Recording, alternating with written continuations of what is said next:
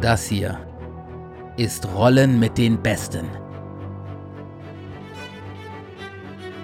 Der Pen and Paper Podcast für Einsteiger, Neugierige und Veteranen. Feinster Nerdshit für deine Ohren. Mit Torge und Flo. Moin und herzlich willkommen zu einer neuen Folge von Roll mit dem Besten, der letzten Folge von Roll mit dem Besten im Jahr 2021, dem Jahr, in dem für uns alles angefangen hat mit diesem Podcast und mit uns meine ich natürlich den lieben Flo. Hallo Flo. Hi. Und mich. Wir haben noch nie so früh aufgenommen, ne? Nee, das äh, ohne Scheiß, das ist äh, auch ein, ein Thema, was ich mir auf meinen Notizzettel hier äh, gespickt habe. Vor 12 Uhr mittags haben wir noch nie aufgenommen. Ich glaube, wir haben auch vor 18 Uhr abends noch nie aufgenommen, um ehrlich zu sein.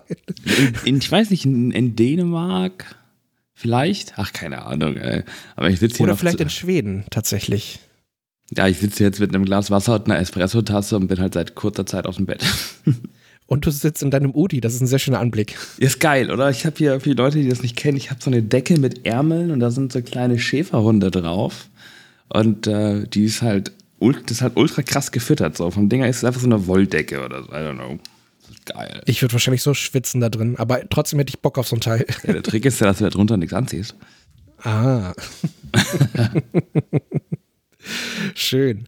Ähm, ja, du, Weihnachten haben wir jetzt äh, überstanden. Ähm, Im Discord wurde ja auch schon ein bisschen fleißig gepostet, was einige Leute da so unterm Baum hatten. Ähm, ich habe äh, mir ja quasi selber geschenkt von, äh, von Free League die ähm, At the Mountains of Madness. Ähm, ja, was sind das? Sind das äh, Comics? Sind das Graphic Novels? Graphic Novel, ja. Graphic Novels, ne? Ja.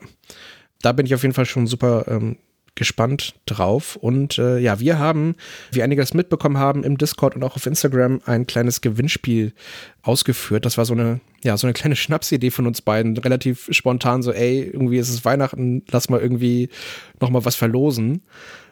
Und wir haben das dann wirklich innerhalb von, also das war ja nicht mal ein Tag, innerhalb von ein paar Stunden haben wir gesagt, so, jo, machen wir, alles klar, das sind die Preise so und so kann man teilnehmen und irgendwie los geht's. Ja, und äh, genau so ist es passiert. Ich meine, ja gut, die meisten Sachen hatten wir ja, ne? So wie unsere Würfel, so die lagen ja auch schon einige Zeit hier im Schrank rum. Jetzt haben die endlich Verwendung gefunden.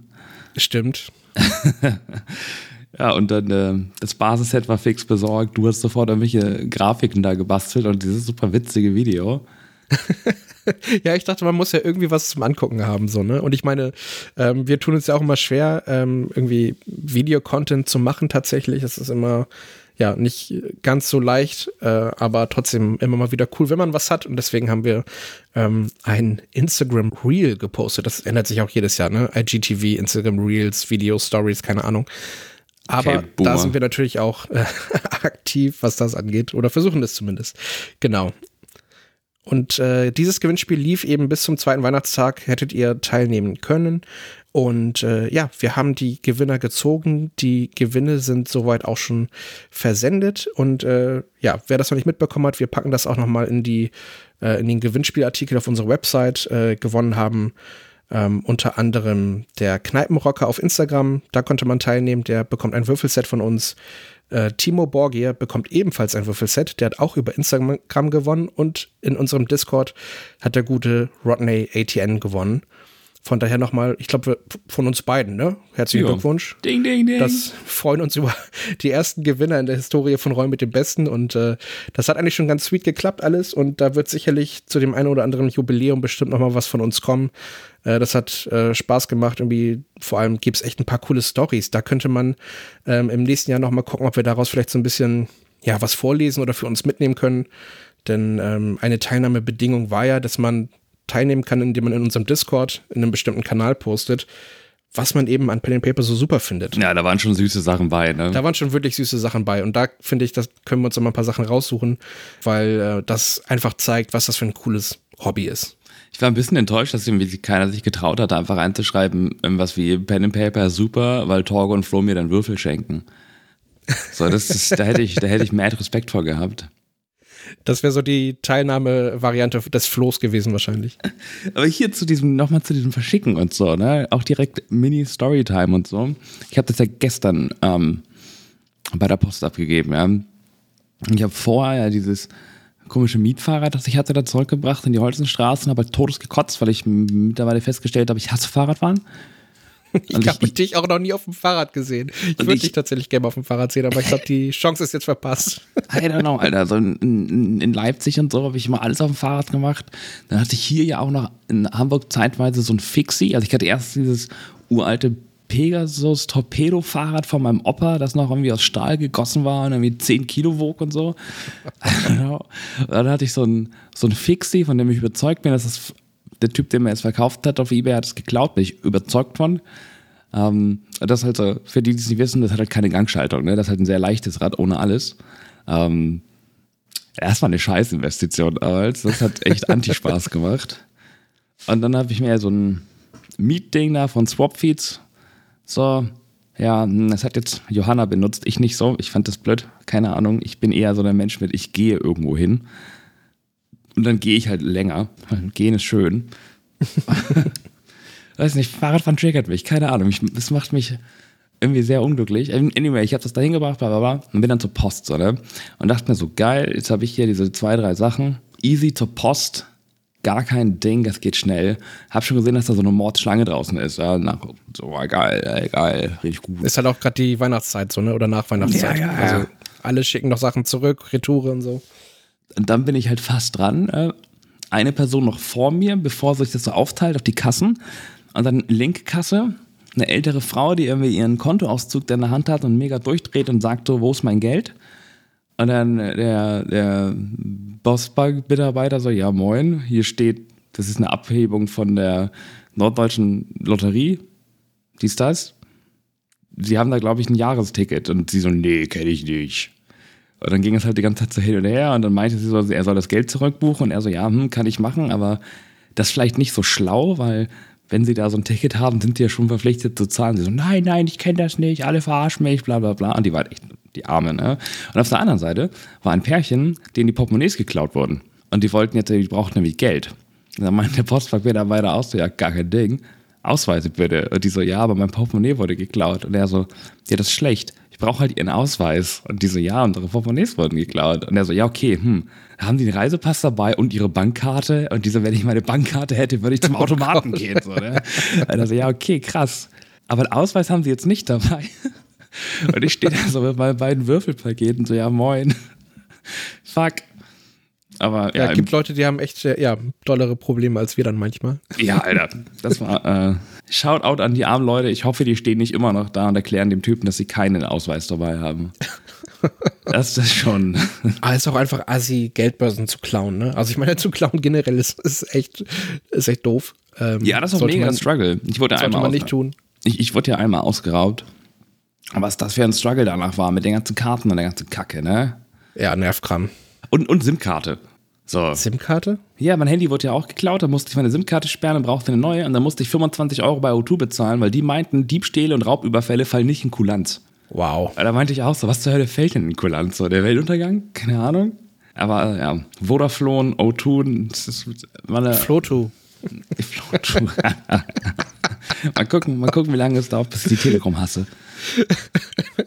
ja, vor allem ist dann nicht mehr viel Markt übrig in dem Bereich, ne? Also. Ja. Teleflom? Gibt's. ja, aber gibt's E Plus noch? Nee, gibt's nicht mehr, ne? Ich glaube nicht, keine Ahnung. Irgendwie nicht. Es waren ja immer die vier Big Player. Naja, äh, mehr oder weniger big. Ähm, nee, aber ihr dürft euch bald auf jeden Fall auf Post freuen, ihr drei. Ähm, und alle anderen, die jetzt kein Glück hatten, keine Sorge. Ähm, es wird bestimmt bald irgendwann in Zukunft nochmal wieder ein Gewinnspiel geben. Und äh, es gab ja auch eine, äh, eine kleine Nachfrage auch nach den Würfeln. Da überlegen wir uns auch nochmal noch mal was, wie man die irgendwie an den Mann beziehungsweise die Frau oder alles, was dazwischen liegt, äh, bringen kann. Ähm, da arbeiten wir auch dran. Und ja, das ist, glaube ich, so eine kleine ja, Aussicht, die wir auf 2000 21 so ein bisschen werfen können. Ne? Ich meine, 2000, äh, nee, 22, sag mal, man kommt mit den Jahren schon völlig durcheinander. Super kompliziert alles wieder, ne? Wirklich, ne? Zahlen auch überhaupt nicht mein Ding. Aber wir haben das letzte Jahr jetzt rumgebracht, 2021. Wir haben überlebt ähm, und haben viel Pen and Paper gespielt. Ich habe dieses Thema jetzt extrem doll auf meiner Agenda, natürlich auch durch diesen Podcast. Äh, von daher nochmal danke, dass du mich da reingezogen hast.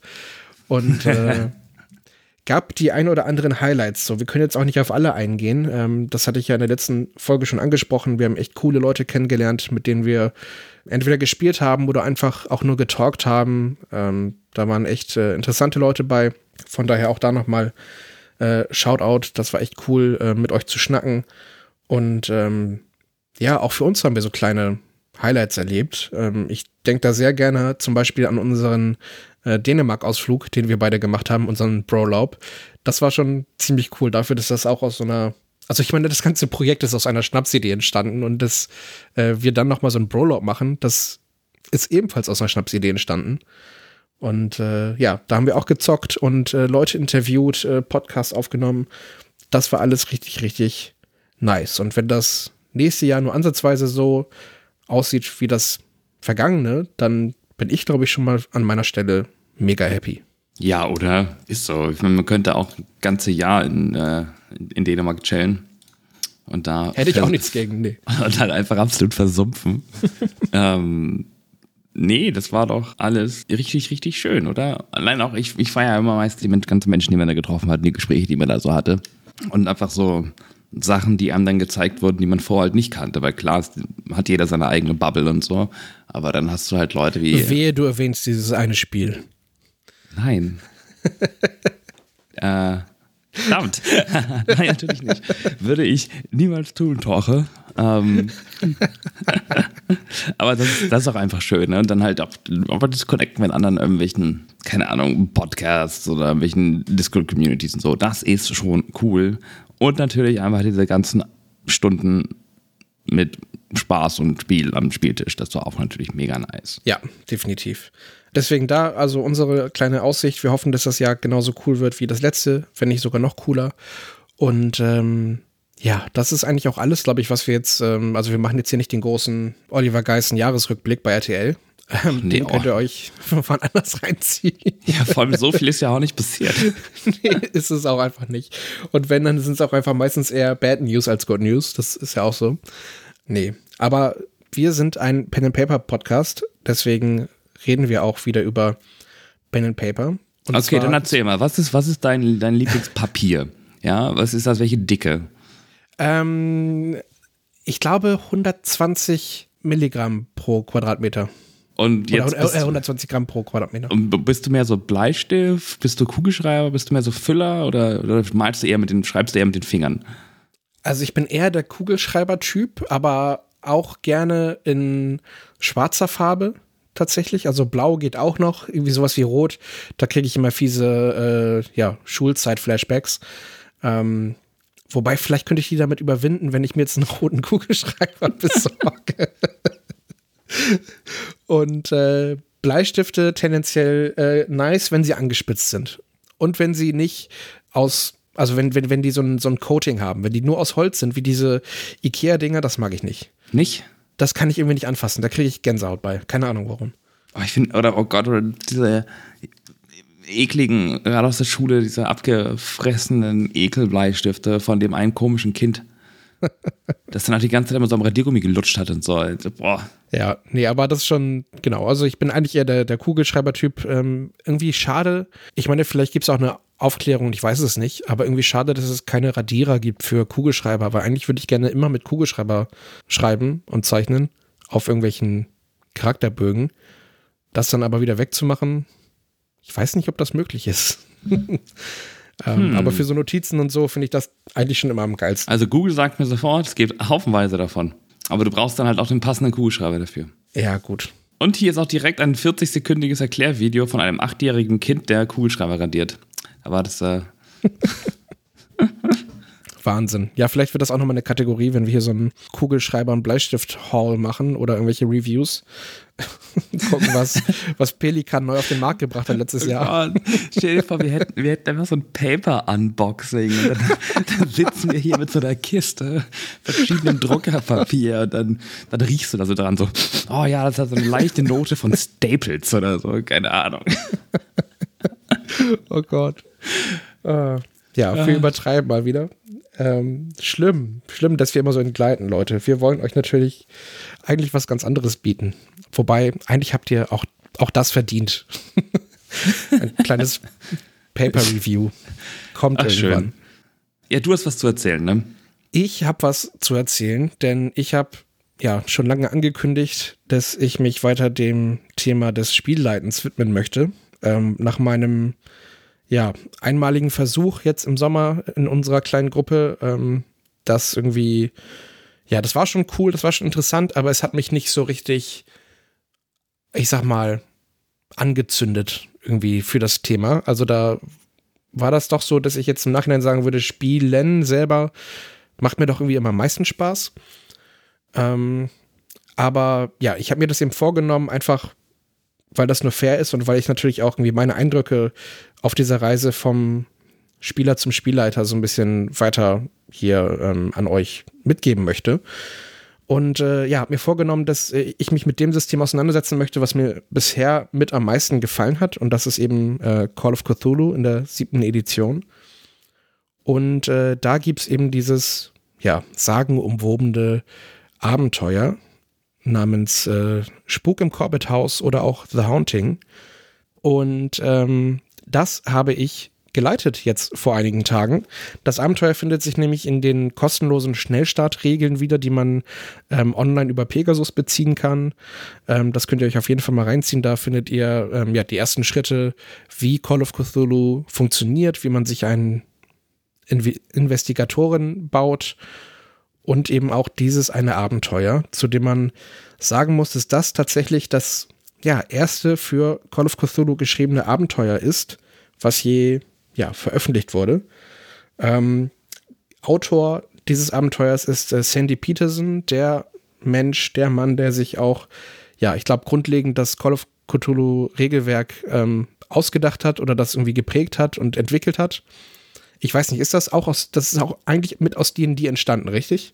Dass quasi D&D zuerst da war und dann irgendwie da was dann adaptiert wurde? Ich bin nicht ganz sicher. Unsicher. Kann auch Quatsch sein. Allerdings, äh, genau, hat dieser gewisse Sandy Peterson dieses Abenteuer, ich glaube, Ende der 70er angefangen zu schreiben, erst als äh, eigenständiges Spiel, um eben ein, ja, verfluchtes oder ein, ein, ein Haus, in dem es spukt, irgendwie aufzusuchen. Und äh, als er dann an Call of Cthulhu gearbeitet hat, hat er dieses Abenteuer quasi adaptiert, umgemünzt und hat gesagt, okay, das bringe ich gar nicht als eigenständiges Spiel raus, sondern eben im Rahmen von Call of Cthulhu.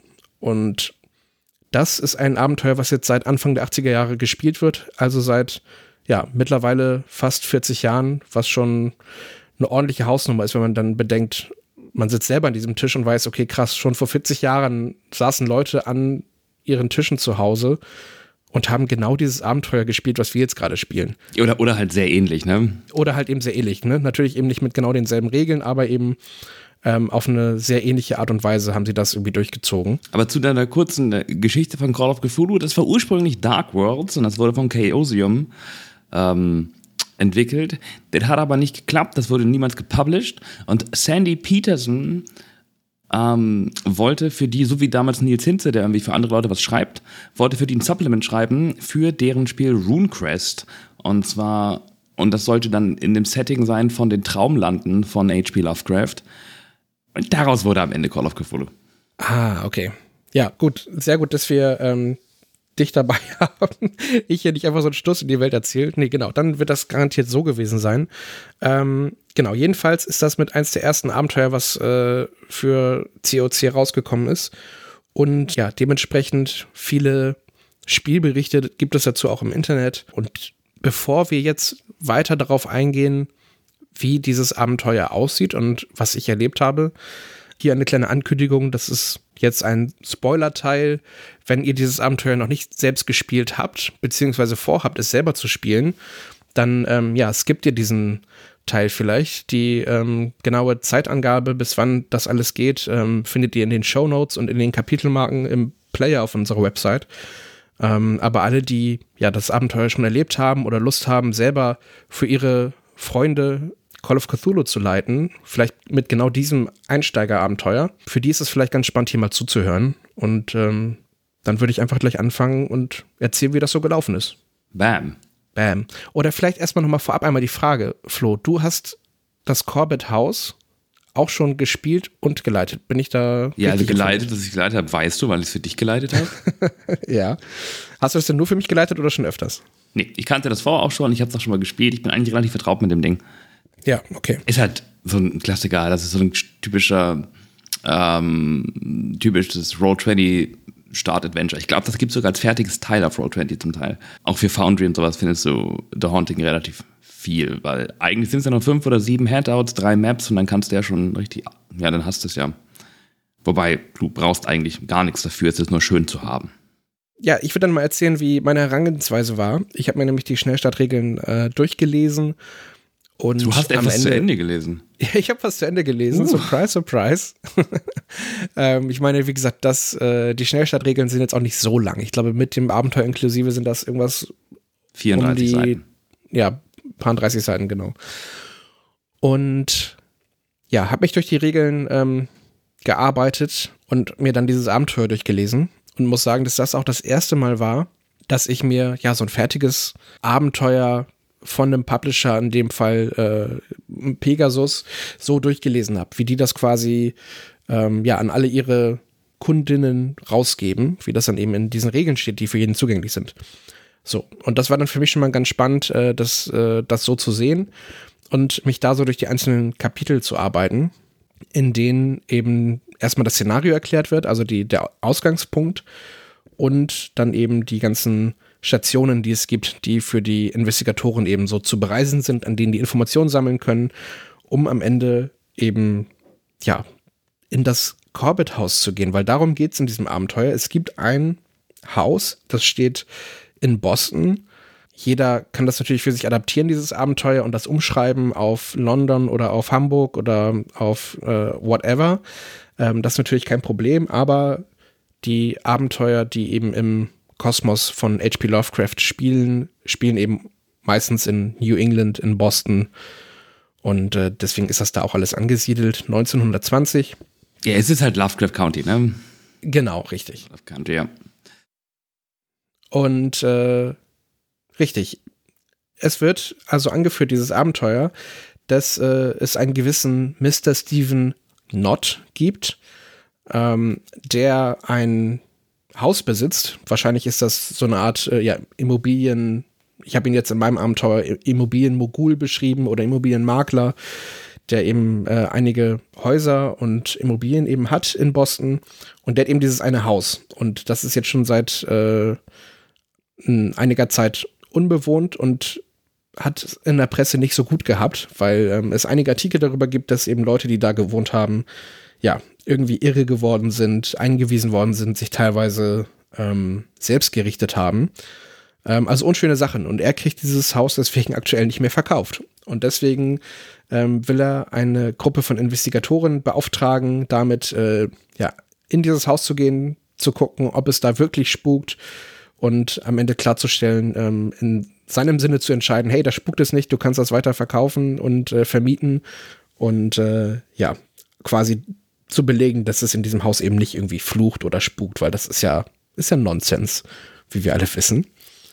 Und äh, dann geht es darum, dass man natürlich jetzt als Spielleitung gefordert ist, zu überlegen, okay, was für eine Gruppe habe ich vor mir sitzen und wie bekomme ich die dazu, dass die auf organische und natürliche Art und Weise ein Interesse daran haben, diesen Auftrag zu erfüllen. Und bei mir war das so, man muss zu meiner Gruppe sagen, dass eben ich tatsächlich, ich habe mit fünf Leuten gespielt. das ist äh, auf jeden Fall eine Herausforderung natürlich für mich gewesen, mit so vielen Leuten ähm, zu spielen, muss ich ehrlich sagen, weil man dadurch eben auch nicht jedem gerecht werden kann. Aber ähm, ich glaube, im Nachhinein hat das ganz gut geklappt. Äh, meine Frau Rabea hat mitgespielt und das war auch ganz gut, dass eben eine Person am Tisch war, die schon eine gewisse Erfahrung hat, natürlich auch im Spielen. Alle anderen haben tatsächlich zum ersten Mal überhaupt Pen and Paper gespielt. Deswegen war das auch alles ähm, relativ cool, weil ich eben neu im Spielleiten bin und die alle auch ein Riesenverständnis dafür haben oder eben auch nicht genau wissen, was da auf die zukommt. Und äh, dann haben wir uns an einen Tisch gesetzt, erstmal über WhatsApp und ich habe gesagt, Leute, ähm, ihr braucht Charaktere und ich habe mich dann bereit erklärt dazu, deren Charaktere tatsächlich maßgeblich mit selber zu bauen. Das heißt, ich wollte die nicht jetzt vor die große Herausforderung stellen, über Remote zu sagen, Leute, guckt euch mal hier die Schnellstartregeln an und baut euch einen Investigator an. Das wäre nämlich, bin ich mir ziemlich äh, überzeugt davon, das wäre für viele schon so ein, okay, was, ich bin raus. Das ist mir zu viel ähm, gewesen. Ich habe gesagt, sagt mir einfach, äh, denkt euch einen Charakternamen aus, äh, ein Geschlecht, einen Beruf, könnt ihr euch aus dieser Liste wählen und gebt mir ein, zwei, drei Sätze zu eurer Background-Story. Was macht ihr, was arbeitet ihr? Wie sehen eure familiären Verhältnisse aus? Gibt es irgendwie eine wichtige Person äh, in eurem Leben oder einen wichtigen Gegenstand? Da kann man sich auch immer bei diesen Fragen orientieren an dem Charakterbogen von Call of Cthulhu, ähm, wo eben hinten genau dieser Hintergrund eben definiert werden kann. Und habe mir so von äh, ja, jeder Spielerin quasi diese Information geben lassen und ähm, darauf dann nach bestem Gewissen einen Charakter für die ausgewürfelt. Hast echt viel Arbeit auf dich genommen, ne? Ich habe ich hab, ich hab wirklich viel Arbeit auf mich genommen, ja. Das äh, kann man schon sagen, aber ich meine, ich bin das jetzt halt auch tatsächlich muss ich ja auch sagen, von dir gewohnt, äh, ein äh, Sorry fürs Honig ums Maul schmieren, einen tollen Spielleiter vor mir sitzen zu haben. Und ich will dann natürlich äh, auch irgendwie, dass der Abend einfach gut wird für alle und dass alle die, für die das komplett neu ist und die da eigentlich vorher so gar nichts mit anfangen können, dass die irgendwie mh, mit einem tollen Gefühl aus diesem Abend rausgehen. Ja, ja na klar. Und ja, das ist äh, so das gewesen. Und deswegen habe ich gesagt, ich, ich wüsste auf jeden Fall bei ein, zwei, drei Personen, äh, wenn man die jetzt einfach so drauf loslässt, jetzt hier erstmal sich fünf Seiten durchzulesen, um zu sehen, wie man sich so einen Charakter erstellt, das wäre schon, da hätte ich am Ende, glaube ich, sogar mehr Arbeit mit gehabt, weil ich wahrscheinlich äh, alle 30 Minuten von irgendwo eine Frage bekommen hätte, auf die ich immer hätte einzeln eingehen müssen. Und deswegen habe ich ja gesagt, nur, es sind ja nur zweieinhalb Seiten.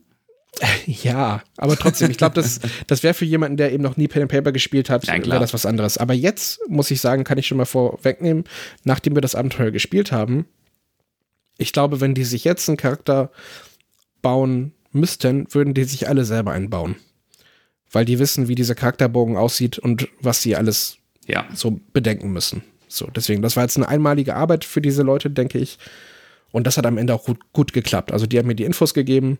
Ich habe äh, über einen Online-Charakter-Editor ähm, die Charaktere gebaut, habe das dann in die editierbaren PDFs übernommen. Ich habe äh, von den Leuten Fotos raussuchen lassen, die zu ihren Charakteren passen und das dann alles ja ausgefüllt, ausgedruckt und äh, hatte dann quasi die Charaktere schon mal fertig. Ja gut, dann geht das ja auch relativ easy und schnell, ne? Ja, also das, wenn man dann einmal einem Rutsch dran sitzt und man hat alle Infos, dann geht das relativ flott eigentlich. So, und Rabea zum Beispiel hat sich den Charakter auch komplett selber gebaut. Da musste ich gar nicht viel machen.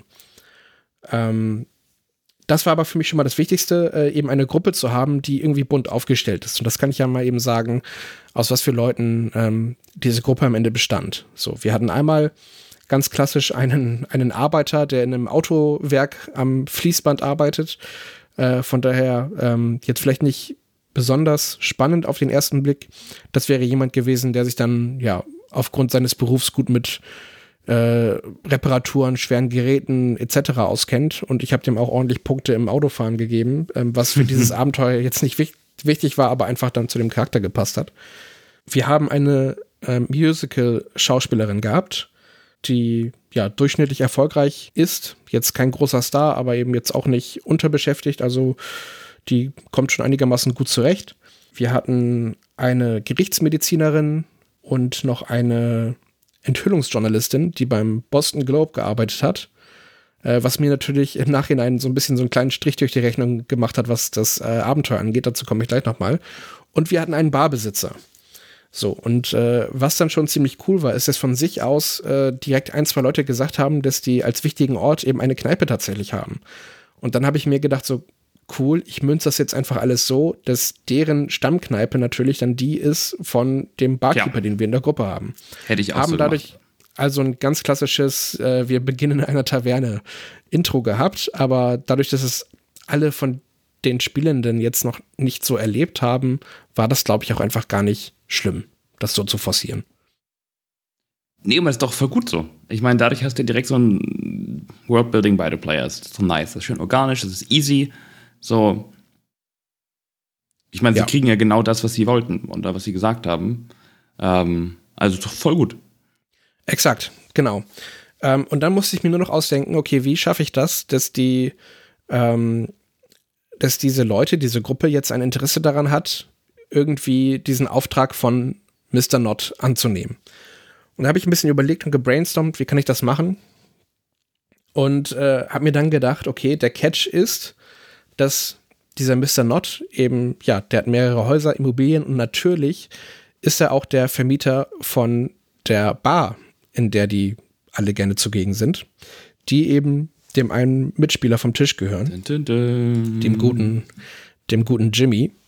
Und damit war, ähm, ja, für mich, also das war echt cool, weil da habe ich dann gemerkt, krass, okay, ab jetzt geht alles so von der Hand. Ich habe mir so ein Notizding aufgemacht und dann quasi mein Intro geschrieben. Äh, ich meine, ich habe dir das einmal geschickt ähm, zum, zum drüberschauen, ähm, weil ich natürlich da auch das Glück habe, dass ich da mit Flo mich austauschen konnte, ein bisschen, wie ich das richtig aufziehe. Ähm, wenn ich Flo nicht gehabt hätte, hätte ich mich an die Discord-Community äh, bei uns gewendet, ähm, die einem da auch immer mit Rat und Tat zur Seite stehen. Ähm, aber ich wollte das natürlich hier auch alles für euch im Podcast so erzählen, ähm, deswegen habe ich mich da ein bisschen bedeckt gehalten, was das angeht. Genau, und dann ist äh, das am Ende so gekommen, dass ich die ähm, Gruppe vorgestellt habe. Ich habe gesagt so, hey, es ist ein regnerischer Abend in Boston. Ähm, die äh, Prohibition hat gerade erst begonnen. Und der gute Jimmy mit seiner Bar, der schenkt seinen Schnaps nur noch aus, wenn er weiß, es sind die letzten Stammgäste in seinem, ja, in seinem Jimmy's Jar hieß der Laden, in seiner Kneipe. Und äh, er hat dann irgendwann abgeschlossen, er wusste dann, wen er da vor sich sitzen hat und konnte dann in sein Hinterzimmer gehen, wo er dann hinter so einer kleinen, selbst hochgezogenen Mauer dann seine Vorräte hat und konnte da dann ausschenken. So, und ab da habe ich dann das erste Mal so ein bisschen erstmal, ja, so ein bisschen Freeplay zugelassen, nachdem ich eben die Welt vorgestellt hatte, in der die sich befinden und habe gesagt so, hey, ihr sitzt jetzt alle in dieser Bar, ihr seid da jetzt, ich sag mal so eingeschlossen, was tut ihr? So, und äh, alle, die jetzt eben neu waren, die waren erstmal ein bisschen auch überfordert. Das kann ich auch total verstehen. Wäre mir genauso gegangen. Und da war das dann eben gut, dass äh, Rabea dabei war, die so ein bisschen dann angefangen hat, da so ein, die ersten Gespräche so ein bisschen ähm, einzuleiten. Und dass wir so eine relativ fließende Charaktervorstellung hatten untereinander, dass alle sich einmal sagen konnten, wer sie denn sind und was sie machen. Das hat alles richtig gut funktioniert. Als das durch war, habe ich an den Tisch geklopft und habe die Leute gefragt, was sie tun. Was passiert? Es hat an der Tür geklopft. Was macht ihr? So, und da wurden natürlich sofort die Schnapsflaschen versteckt und äh, alles. Hast, hast du sie da, hast du sie da direkt noch so Sachen würfeln lassen wie Geschicklichkeit oder so? Ähm, ich hätte das tatsächlich gemacht. Äh, das Ding war, dass äh, der, der Barbesitzer, der Jimmy, ich habe ihn gefragt, wie er das macht. Er sagt so, nee, ich mache das ganz genüsslich. Ich lasse mir Zeit. Und dann konnte ich halt nicht auf Geschicklichkeit würfeln lassen. Ja, okay. Weißt du, sowas ist immer gut, um früh die, die, die Leute an die Würfel zu gewöhnen. Ne? Ja, genau, richtig. Das war tatsächlich auch genau mein Plan gewesen. Ich habe wirklich gedacht, dass genau das passiert, dass alle so ein bisschen aufspringen und ihre Gläser irgendwo auskippen in der Spüle und äh, die, die Flaschen da irgendwo verstecken. Ähm, und hätte nämlich genau das vorgehabt. Ähm, ja, allerdings ist mir da so ein kleiner Strich durch die Rechnung gemacht worden, was aber auch nicht schlimm war. Ähm, denn es wurde schon noch genug gewürfelt in, an diesem Abend. äh, wir haben tatsächlich auch, das kann ich auch vorwegnehmen, wir haben das an einem Abend durchgezogen. Ähm, damit hätte ich auch nicht gerechnet. Wie lange habt ihr gespielt? Also wir haben uns um 17 Uhr getroffen und hatten natürlich dann einmal ähm, zu Abend gegessen und einmal grob natürlich nochmal den Charakterbogen erklärt. Ich glaube, effektiv angefangen haben, haben wir vielleicht so um halb sieben. Und das ging dann so bis um, ja, knapp zwei Uhr, halb zwei. Alter, das für The Haunting. Ja. Also ich glaube, wir haben da schon sechs Stunden insgesamt gezockt, ja. Krass. Ich meine, gut, wir haben, wir haben damals auch ja vier haben wir gebraucht. Ja. Aber wir waren auch alleine, ne? Also ich hatte halt fünf Spieler. Ja, wir waren auch langsam unterwegs. Das ist, glaube ich, eigentlich so ein zweieinhalb Stunden Adventure. Aber klar, wenn du fünf Leute hast, dauert das alles länger. Aber krass, Alter. Die das vor allem alle zum ersten Mal gespielt haben. Ja. Ne? Ich glaube, wenn du wirklich Leute hast, die Erfahrung haben, die wissen, wie was zu machen ist, dann geht das natürlich schon. Aber erstmal Props für das erste Mal da. dann direkt so lange. ja, das war krass. Ähm, aber ich habe das tatsächlich auch mehrmals angeboten, Leute, wir können auch einen anderen Termin suchen und weiterzocken, aber alle waren tatsächlich so angehuckt, dass sie weiterspielen wollten. Da habe ich gesagt, so, na gut, ihr wollt das, ich liefere das, kein Problem. Ähm, ich war zumindest einigermaßen vorbereitet. Ja, anyways, der Mr. Not steht vor der Tür und will mitten in der Nacht im Regen reingelassen werden. Und als der Barbesitzer seine Stimme erkennt, weiß er, oh shit, das ist mein Vermieter, den sollte ich besser reinlassen, weil ich will ja irgendwie weiter irgendwie, ich will ja was von dem, der ist ja mein Vermieter. So. Er kommt rein und ähm, ja, ein bisschen Smalltalk, dies, das, äh, Feierabendgetränk. Er weiß natürlich, dass äh, Jimmy diesen Laden benutzt, um hier abends Alkohol zu verkaufen. Und äh, ich habe dann da was eingebaut, dass nämlich der Barbesitzer im ja schon Wochen bevor dieser Abend dann war, einen Brief geschrieben hat an seinen Vermieter und hat gesagt, äh, hey, ich hätte gerne irgendwie, würde gerne umziehen in eine andere Immobilie weil ähm, diese hier ist mir zu frequentiert. Äh, die Behörden haben mich auf dem Kieker. Ich würde gern ähm, ja ein Speakeasy aufmachen, eine eine, Flüchter, eine Flüsterkneipe und am besten ein Ort, an dem ich dann auch mit wohnen kann, weil aktuell schläft er da im Hinterzimmer. Das hat er sich in seinen Charakterbogen geschrieben, weil er sich das eben auch gerade aufgrund der Prohibition nicht leisten kann, eine Kneipe und noch eine Wohnung dazu gleichzeitig zu betreiben. Deswegen wohnt er einfach bei sich äh, auf der Arbeit. So nice. Und ähm, genau, dann hat Mr. Not Bezug genommen, hey, du hast mal doch diesen Brief geschrieben und das ist aktuell, ähm, ja, wir haben die, der, der Erste Weltkrieg ist gerade um und ich habe mich natürlich als Spielleiter vorher informiert, was sind denn so die Nachrichten gewesen, die 1919, 1920 so durch die Medien gegangen sind in, in den USA. Unter anderem tatsächlich gab es einen Boom an neuen Eigentumsbesitzern in Sachen Wohnungen und Häuser. Und äh, dementsprechend konnte Mr. Not dann auch sagen, ey, mir werden die Schlüssel gerade alle aus der Hand gerissen, es ist gar nicht so leicht, gerade noch irgendwie eine gute freie Immobilie für dich zu finden. Allerdings habe ich da dieses eine Haus. I see. Das sogenannte Corbett Haus. Und hat dann äh, ja erzählt, dass es eben ähm, ja negative Presse über dieses Haus gibt, merkwürdige Geschichten werden sich erzählt und ihr alle als Gruppe habt auch ein Interesse daran, weil ihr gerne in diese Bar geht, dass diese vielleicht eine ja, neue Zuflucht findet äh, in einem anderen Ort. Und äh, selbst wenn nicht, äh, könntet ihr euch mit diesem Auftrag genug Geld verdienen, um vielleicht irgendwo anders eine Immobilie für den guten Jimmy, der euch doch allem am Herzen liegt, zu finden. Und damit hatte ich quasi die Gruppe schon auf meiner Seite und die waren alle tatsächlich dann daran interessiert, ähm, diesen Auftrag anzunehmen. Und das war für mich schon mal erstmal die, ja, die größte Hürde am Anfang tatsächlich gewesen, das dann so durchzuziehen. Aber gut, ich glaube, ich glaub, das hast du ganz gut gelöst. Ja. Ähm, ja, ich, ich glaube, in dem Quickstart, also da, da stand ja auch damals bei, dass die Leute, die sich Figuren bauen für The Haunting, sollen ja eigentlich alles Journalisten sein oder Privatdetektive und so. Und wenn die es dann halt nicht sind, ist es natürlich tricky, die da reinzukriegen. Aber ich glaube, so hat das doch ganz gut geklappt. Genau. Also so war das auch für die, äh, für die Leute ganz gut. Die haben sich dann auch da gut drin eingefunden. Und dann, äh, ja, hatte ich eben noch ein Handout vorbereitet. Es gibt ja von Pegasus in den Schnellstartregeln gibt es äh, Handouts vorgefertigt. Die heißen, glaube ich, Handouts eben 1, 2, 3, 4, 5, 6, 7. Und dann wird auch immer in dem Abenteuer gesagt, wann man die ausgeben soll. Was man zu diesen Handouts sagen muss, ist, dass die auf jeden Fall Verbesserungsbedarf nach oben haben. Das sind immer nur so kleine Kästchen, wo eben ein kleiner Text drin steht. Mhm. Äh, von wegen so hier, ihr findet ein Dokument, in dem über ein äh, Gerichtsverfahren berichtet wird, in dem dies und das und jenes irgendwie geschildert wurde. Oder ihr findet hier irgendwie eine Todesanzeige. Oder ihr findet einen Zeitungsbericht, der äh, in dem das und das steht und der wurde nicht zur Öffentlichkeit äh, freigegeben.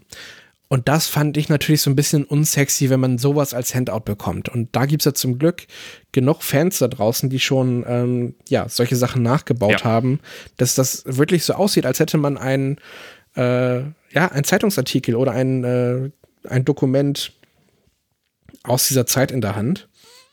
Und äh, da gibt es einige englischsprachige Sachen, einige deutschsprachige Sachen. Ähm, ich habe mir dann ein bisschen von beiden so die besten Picks rausgesucht und die alle für mich so ein bisschen ja, nicht ganz, nicht gänzlich um und neu geschrieben, aber eben äh, schon darauf geachtet, dass es alles zu diesem Abenteuer passt. Mhm. Weil manche Sachen waren dann auch schon bereits äh, in der Veröffentlichung umgeschrieben auf andere Städte zum Beispiel oder andere Zeiten. Ähm, das habe ich mir dann alles eben so gebaut, wie das eben für das Abenteuer wichtig ist. Und äh, ich habe da von dem guten Jan aus der Community, äh, der hat mir so ein, ähm, so ein Layout geschickt, wie man eben auch so ja, Zeitungsartikel quasi sich bauen kann. Es gibt auch Online-Tools. Äh, jedenfalls habe ich damit ein bisschen rumgespielt und eben das für mich so gebaut, dass ich da echt äh, Handouts hatte, die total cool waren tatsächlich. Ich habe mir, ähm, wo wir beim Thema Papier sind, ich habe mir Papier bestellt, was so ein bisschen Pergament-Style hat tatsächlich. Also das ist so ein bisschen vergilbt aussieht, so ein bisschen älter. Und das konnte ich tatsächlich relativ easy ähm, bedrucken und das sah dann richtig, richtig cool aus. Ähm, also eben nicht einfach nur auf weißem Papier, das geht natürlich auch, kein, kein Problem, aber ich wollte das schon so ein bisschen auf, ein, auf das nächste Level bringen, dass die Spielrunde am Tisch wirklich ein cooles Gefühl hat, wenn sie diese Handouts in die Hand bekommen. So einen niceen alten Scheiß. Ja. Du, du kannst auch äh, weißes Papier bedrucken und dann auf ein äh, Ofenblech legen, ein bisschen Kaffee drauf machen und das so bei 50 Grad äh, eine halbe Stunde im Ofen haben, damit es trocken wird. Ja, das habe ich tatsächlich. Ich habe mir auch schon Tutorials angeguckt. Gibt es ja reichlich dazu dem Thema tatsächlich. Allerdings war das dann so, dass mir das jetzt doch zu viel Aufwand war und ich nicht so viel Zeit mehr zum Vorbereiten hatte weshalb ich dann schon in weiser Voraussicht diese Papiere bestellt hatte und damit hat es dann gut geklappt. Aber das wäre natürlich Next Level, wenn man sich sagt, okay, ich mache das so, dann sieht das alles noch älter aus und als wäre das wirklich irgendwo aus dem alten Aktenschrank gefallen. Gott, ich weiß noch, als, ich, als wir damals doch Haunting gemacht haben und ich die Handouts für dich vorher noch so angezündet habe und so. Ja, genau. Ach ja. ja. Also da kann man echt ausrasten. Das ist schon, ist schon ganz cool und das äh, macht eben auch Spaß und bringt eben auch dieses Spiel auf ein nächstes Level. Ich bin ein riesen Fan von Handouts. Selber zu bekommen, auszuteilen, finde ich mega. Ja, und das, ich glaube, Call of Cthulhu eh sehr anfällig für, dass du einfach Unmengen an Handouts hast. Ja. Und man sie relativ, was heißt relativ einfach, ne? Es ist nicht einfach, die zu machen, aber du hast, es ist einfach, die Ideen für Handouts zu bekommen. Ja, ja. Ja, anyways, ähm, also Handouts hatte ich alle bereit und dann ähm, auch das Start-Handout, in dem nochmal zusammengefasst wurde, okay, ihr sitzt alle in dieser Bar, ihr habt den Mr. Not alle kennengelernt und äh, der will eben von euch, dass ihr in dieses Haus geht und hat euch ähm, bereits gesagt, ihr könntet unter anderem zur Zentralbibliothek gehen und da recherchieren, ähm, ihr könnt ins Stadtarchiv gehen und zum Boston Globe äh, und gucken, ob es da irgendwelche Informationen auch über dieses Haus gibt, bevor ihr am Ende in dieses Haus einsteigt. Und das ist dann relativ generisch tatsächlich. Also bevor ähm, die Investigatoren vom Abenteuer geleitet in dieses Haus gehen sollen, wird eigentlich erwartet, dass sie eben diverse ja, Punkte abgehen und sich da Handouts sammeln, auf denen eben Informationen zu finden sind, auf denen dann draufsteht, was es mit diesem Haus auf sich hat oder auch mit dem Vorbesitzer, dem Walter Corbett, der ähm, ja, nachdem das Haus am Ende benannt ist. Ja, und ab da lief das eigentlich alles äh, ziemlich, ich sag mal, generisch ab. Äh, die Leute haben dann äh, sich teilweise aufgeteilt, um äh, die verschiedenen Orte zu begehen. Wir hatten eben eine Journalistin, die von sich selbst gesagt hat, dass sie eben beim Boston Globe arbeitet, weshalb ich da, das, weshalb mir da so ein bisschen auch die Hände gebunden waren, das jetzt ein bisschen trickiger zu gestalten. Normalerweise soll man da einen, ähm, einen Chefredakteur mimen, der ja ein bisschen sich aufspielt und äh, ja, seine, seine, seine Macht so ein bisschen ausspielen lässt, dass er eben der Chefredakteur so entscheiden kann. Das fiel mir natürlich alles ein bisschen schwer, als dann eben die, ja, betuchte äh, Enthüllungsjournalistin da war, die hat dann relativ leichtes Spiel gehabt, im Archiv dann an die gewünschten äh, Zeitungsartikel zu kommen. Das heißt, da war mir so ein bisschen die Hände gebunden, das äh, tricky zu machen, aber natürlich gab es da die ersten Würfe darauf, ja, wie sie denn dieses Gespräch äh, mit der Empfangsdame ähm, hinbekommt oder dann eben mit der Verwalterin der Akten ähm, aber das war dann alles relativ easy tatsächlich. Und äh, ja, andere sind dann ähm, zur Zentralbibliothek gegangen und äh, zum Stadtarchiv. Da habe ich dann natürlich auch geguckt, dass äh, man da so ein bisschen rumwürfelt. Äh, auf Bibliotheksnutzung natürlich, das hatten alle nicht so gut. Das heißt, das hat echt lang gedauert, bis sie dann da an die Handouts gekommen sind. Einer hat dann einen Bibliothekar unter Druck gesetzt durch äh, Einschüchtern, weshalb dieser sich dann aufgemacht hat und äh, gesucht und gesucht hat, bis er die Sachen gefunden hat die äh, die Gruppe haben wollte. Und wir hatten die Gerichtsmedizinerin, die in das äh, Roxbury Sanatorium oh ja. gehen wollte, weil dort nämlich laut dem einen Zeitungsartikel die ähm, Mr. und Mrs. Macario eingewiesen worden sind, die eben zuletzt in dem Corbett-Haus gewohnt haben sie ist dann dahin gegangen. Äh, ich habe das, glaube ich, alles ganz cool beschrieben, dass es eben ein bisschen weiter außerhalb der Stadt ist und äh, dass sie dann da mit dem Taxi so eine Allee langfahren musste und das war dann alles schon so ein bisschen, ja, ein bisschen einsam und spooky und dann ist da eben dieses ja ehemalige Krankenhaus, was dann irgendwie zu so einem Sanatorium umgebaut worden ist, wo eben ja eine Irrenanstalt einfach ist. Ähm, Allerdings hat sie echt äh, Würfelpech gehabt und ist zwar durch das Haupttor reingekommen, aber am Empfang eben gescheitert, weil sie eben ja keine ärztliche, auch wenn sie selber Ärztin ist, keine Befugnis hat, äh, da jetzt mit irgendwelchen Leuten zu sprechen. Habe ich gesagt, also ja, also die Würfel haben halt das so entschieden, dass, also die lassen dich da jetzt nicht durch dann ist sie tatsächlich dafür, dass sie zum ersten Mal gespielt hat, richtig kreativ gewesen, hat gesagt, okay, ich gehe wieder raus, aber ich habe da eben, ähm, also sie hatte dann da einen Typen gesehen, der da schon rumläuft, eben nur mit so einem Kittel bekleidet, der hinten offen ist, also ein, ein Bewohner dieses äh, Sanatoriums. Und äh, hat mit dem dann quasi gefeilscht um die Klamotten und hat ihren großen Schal getauscht gegen seinen Kittel. und ist dann selber als, äh, ja, als Klientin durch diese Räume gewandelt und hat versucht, die Leute zu finden. Hat aber eben bei, ich glaube, ja, ähm, verfehlten Würfen auf Orientierung und auf äh, auch Verborgenes entdecken, das nicht geschafft, die Zimmer von den Macarius zu finden und ist dann eben aufgeflogen, bis sie dann eben rausgescheucht worden ist von einem ähm, ja, von einem Mitarbeiter dort und ist da eben nicht an die Informationen gelangt, die man da nämlich bekommt, die aber auch nur sehr subtil ausgeteilt werden soll. Das nämlich die, ja, Macarius, man kann wirklich nicht viel mit denen anfangen, die sind nicht wirklich redselig. Ähm, man wird eigentlich auch, wenn man mit denen redet, relativ schnell rausgeschickt, äh, weil das eben denen nicht gut tut. Ähm, allerdings würden sie eine Bibel irgendwie aufwerfen und ähm, irgendwas sagen, irgendwie so der, der Teufel stirbt nur durch seine eigene Waffe oder irgendwie, irgendwie so ein, so ein Satz, dem man aber als Spielleitung keinen weiteren Gewicht beifügen soll, sondern eben nur ganz subtil mhm. hoffen soll, dass sich vielleicht die Mitspielerinnen das merken, weil das später noch von Bedeutung sein könnte. An die Informationen sind die aber nicht gekommen. Anyways, sie haben diverse Handouts gefunden in den Bibliotheken und dem Stadtarchiv, ähm, wussten also, was ungefähr vorgefallen ist, nämlich, dass sich ein gewisser Walter Corbett, der ja merkwürdige ähm, Gebaren an sich hatte, laut den Nachbarn, und Mitglied einer Freikirche war ähm, und merkwürdige Rituale durchgezogen hat. Äh, es gab dann auch noch eine tatsächlich eine Kirche, die abgebrannt äh, worden ist und es gab einen Polizeibericht dazu, dass dort ein Einsatz stattgefunden hat, bei dem ein Ritual gestört worden ist und mehrere Leute erschossen worden sind und festgenommen worden sind. Jedenfalls, äh, ja, das ist alles in den Handouts zu finden. Und dieser Walter Corbett hat sich in seinem Testament begraben lassen in seinem eigenen Keller.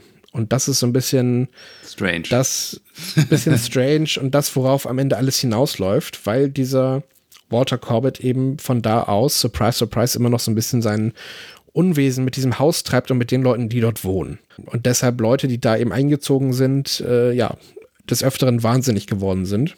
Es gab auch ähm, ja, Blutopfer und Rituale, also wirklich weirde, weirde Sachen. Ja, jedenfalls läuft es darauf hinaus, dass die Investigatoren dieses Haus begehen sollen und besuchen nochmal die Nachbarschaft, checken aus, äh, was da so gesagt wird. Ähm, aber letztendlich führt kein Weg dran vorbei, in dieses Haus zu gehen. Und quasi, ja, stehen wir jetzt schon vor dem großen Finale. Es geht rein in das Haus und ähm, es gibt dann eben so eine kleine Map, Oh, jetzt bin ich gespannt, was da so ging, ey. es, es gibt eben so eine kleine Map, mit der eben die ganzen Räume ähm, so untersucht werden. In vielen ist auch nichts, da habe ich einfach nur beschrieben, das ist eben Abstellraum, hier findet ihr noch das. Allerdings haben sie da eben auch das Tagebuch des Walter Corbett gefunden, in dem dann ja, eben so Sachen drin standen von seinen Ritualen, die er da durchgeführt hat und dass er irgendwie so eine Art Zauber gefunden hat, um ja, das nach dem eigentlichem Ableben doch immer noch äh, auf eine gewisse Art und Weise weiterzuleben. Und das war alles dann schon, ja, sehr, sehr weird. Ich habe dann natürlich die, äh, die Soundeffekte benutzt, um da immer mal wieder, während sie in den Räumen waren, irgendwelche, ja, irgendwie ein Klopfen, irgendwelche Schritte in diesem Haus, ähm, ja, auszugeben. Das fanden einige der Spielerinnen auch wirklich ein bisschen creepy. Das war ganz cool, da ist eine ganz gute Stimmung aufgekommen. Ja, und das Erste, was dann eigentlich passiert ist, ist, dass sie dann, nachdem sie unten alles abgesucht haben, dann nach oben gegangen sind, ähm, in die erste Etage. Und da gibt es eben die berüchtigte Begegnung mit dem Bett. Ja, potenziell acht, acht Punkte Damage. Das Bett ist dolle. also es gibt ja eben diesen, äh, genau, dieses, äh, dieses Zimmer, aus dem auch die, die Geräusche halt äh, gekommen sind. Tatsächlich, das konnten die durch ein, äh, ich glaube auch auf Horchen wurde gewürfelt, das konnten die rausfinden, dass eben diese ab und zu Geräusche aus diesem Zimmer kamen. In weiser Voraussicht ist die Enthüllungsjournalistin der Runde, ist auf dem Flur geblieben, alle anderen sind da so ein bisschen reingeluschert. Und äh, ja, ich habe dann diesen Raum beschrieben, dass da das Fenster klappert und dass da auf einmal so eine, dass da so eine Blutpfütze irgendwie so neben dem Fenster ist. Und die Gerichtsmedizinerin wollte total gerne dieses, dieses Blut natürlich auschecken, gucken, ob das frisch ist und eben auf Forensik würfeln. Ich sag so, ja, geh hin und würfel gerne auf Forensik. Und äh, das hat sie dann gemacht und dann wollte sie gerade irgendwie was zu dem Blutwissen, als ich dann gesagt habe, okay, wirf nochmal auf Verborgenes entdecken.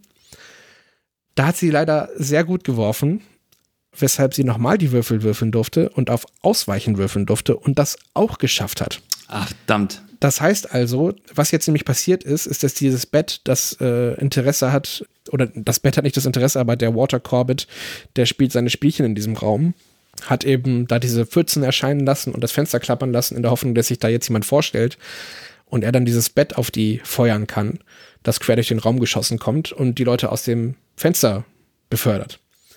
Ja, durch das Ausweichen allerdings ist sie ähm, davon gekommen, ähm, was dann aber ganz witzig war, dass dann natürlich alle auf ihre Sanity würfeln durften, weil das alles mega weirder ja. Shit war, den die da erlebt haben, keine Frage. Aber anscheinend nicht alle dieses Zimmer verlassen haben. Also ich glaube, zwei sind dann rausgegangen und zwei sind dann noch drin geblieben. Ähm, und ich habe gesagt, okay, was macht ihr jetzt? Ja, wir sind noch in diesem Raum und gucken uns noch um. Ich sage so, gut, dann würfelt nochmal auf Verborgenes entdecken und auf Ausweichen. Ähm, und äh, das hat dann bei einer Person nicht geklappt, die hat dann, glaube ich, auch wirklich vier Schaden bekommen. Also die hat dann irgendwie das. Äh, das Aber das Bett wieder auf sie losging. Ja, genau, richtig. Oh Aber Gott. eben nicht, nicht, nicht aus dem Fenster. Das ging dann halt nicht, weil das Bett dann ja am Fenster stand. Ja, klar, klar. Allerdings äh, gab es dann da die ersten dollaren Schadenspunkte. Also in der, ähm, ich glaube, in der Kirche, in der abgebrannten, sind auch schon äh, zwei Leute ähm, in den Keller gefallen. Da gab es auch schon die ersten, also da gab es den ersten Schaden. Genau, aber hier dann eben durch das Bett verursacht ja, das hat dann alle auch dazu bewegt, da wieder rauszugehen.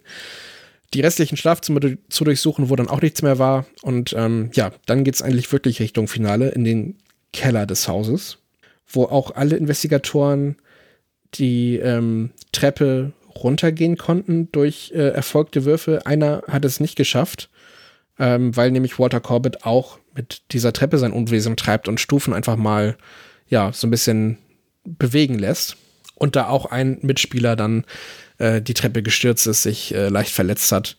Aber alles, äh, ja, war so im Rahmen. Ähm, was dann passiert ist, ist, dass äh, die Leute diesen Keller abgesucht haben und da gibt es eben nicht so viel, da gibt es eben noch einen so einen äh, so, so einen Kohleabstellraum, der aber leer ist, also der ist total uninteressant eigentlich. Und es gibt dann da so eine, ja, so eine holzvertäfelte Wand, die ein bisschen, ja, dubios aussieht, weil eigentlich müsste so ein Keller größer sein, und so eine Holzwand ist auch irgendwie unüblich. Und ja, mit einem Wurf auf verborgenes Entdecken hat dann die äh, Enthüllungsjournalistin neben all dem Schutt, der da rumliegt und irgendwelchen Werkzeugen, auf einmal was funkeln gesehen und dann das Messer von Messer, Alter. Walter Corbett äh, in der Hand gehabt. Das ist auch so eine Sache ne, bei, bei The Haunting. Äh, das Messer und Corbett sind auch oft in der Kritik, weil die einfach zu krass sind, eigentlich. Ich meine, das Messer trifft, außer es würfelt eine 91 oder höher. Das ist halt, das ist halt dolle, ne? Aber wenn du es festhalten willst, musst du Stärke vergleichen gegen eine 90. Ja. Digga, das ist so, so dolle. Ja, ich muss an dieser Stelle ähm, gestehen, dass ich da angefangen habe, so ein bisschen meine, ähm, meine Sicherheit zu verlieren als Spielleitung, weil ich es ähm, zwar geschafft hatte, mich natürlich durch das Abenteuer zu arbeiten, aber das Einzige, was ich nicht mehr rechtzeitig geschafft habe, ist, auch wenn es vielleicht sehr essentiell ist, ähm, mich groß mit den Kampfmechaniken auseinanderzusetzen. Also nicht nur, was die Spieler machen müssen, sondern was dann am Ende die Spielleitung machen muss. So, das heißt, ab da war das dann so, wo ich so dezent nicht mehr ganz wusste, wo es hingehen sollte. Und dazu kam, dass äh, zu diesem Zeitpunkt schon, also ich glaube, bevor wir die Kellertreppe runter sind, ist die erste Mitspielerin, hat den äh, Raum verlassen bei uns, weil die am nächsten Tag arbeiten musste. Ah, und shit. dann haben wir und dann haben wir gesagt so, okay, sollen wir das verschieben? Die so, nee, nee, spielt mal ruhig ohne mich weiter. Das war dann die Schauspielerin. Die hat sich eher meistens so ein bisschen mit zurückgehalten, weil ähm, ich glaube, also ich glaube, die hat richtig viel Spaß gehabt, weil die ist schon echt länger geblieben, als sie wollte. Ich glaube, die wollte erst äh, höchstens bis um 10 bleiben, ist dann aber wirklich bis um halb zwölf am Start gewesen. Ähm, aber es ging nicht mehr. Die muss halt am nächsten Tag früh raus, hat gesagt, spiel das aber mal zu viert weiter und erzählt mir das dann morgen. Das war dann für die cool und für alle anderen auch und dann haben wir weitergemacht. Anyways, dieses äh, Thema war dann so, dass ich langsam auch wusste, okay, wir müssen uns ein bisschen beeilen, mhm. weil die ersten Leute sind so ein bisschen müde und wir müssen jetzt hier irgendwie zu einem Showdown kommen. Das Messer hat natürlich irgendwie versucht, dann aus der Hand heraus äh, die Journalistin anzugreifen, aber durch auch einen erfolgten Wurf auf Ausweichen habe ich das dann genehmigt, dass äh, ja, die quasi das Messer so in die, wie in die, in, in die Holzwand werfen konnte. Drama. Da stecken geblieben ist. genau, alle erstmal wieder auf Sanity rollen durften, weil das irgendwie total merkwürdig war. Dann haben sie da noch ein bisschen rumgesucht und haben dann mit einem ähm, Baseballschläger äh, diese Holzwand eingerissen, wobei dann das Messer natürlich wieder reaktiviert worden ist. Und dann auch auf die äh, losgegangen ist, auch ein Mitspieler dann ähm, erfolgreich äh, am Arm eine fiese Schnittwunde zufügen konnte, verletzt worden ist ehe der Barkeeper dann ähm, tatsächlich das gemacht hat, was die Variante ist, um eben dieses Messer in Zaum zu halten, nämlich es über Handgemenge aufzufangen. Und da hat der auch einen guten Wurf gehabt, am Ende dieses Messer in der Hand gehabt. Normalerweise hätte ich ab da quasi jede Runde einmal irgendwie würfeln müssen, ob dieses Messer es schafft, irgendwie aus dieser Hand wieder rauszukommen. Das habe ich dann, wie gesagt, am Ende, um das Tempo beizubehalten, ja, fühle ich. Ähm, geskippt. So, der, ich habe immer wieder gesagt, so, okay, du merkst einfach, wie dieses Messer sich immer wieder versucht, aus deiner Hand zu winden, aber du hältst es wirklich einfach so fest, dass gerade einfach nichts passieren kann.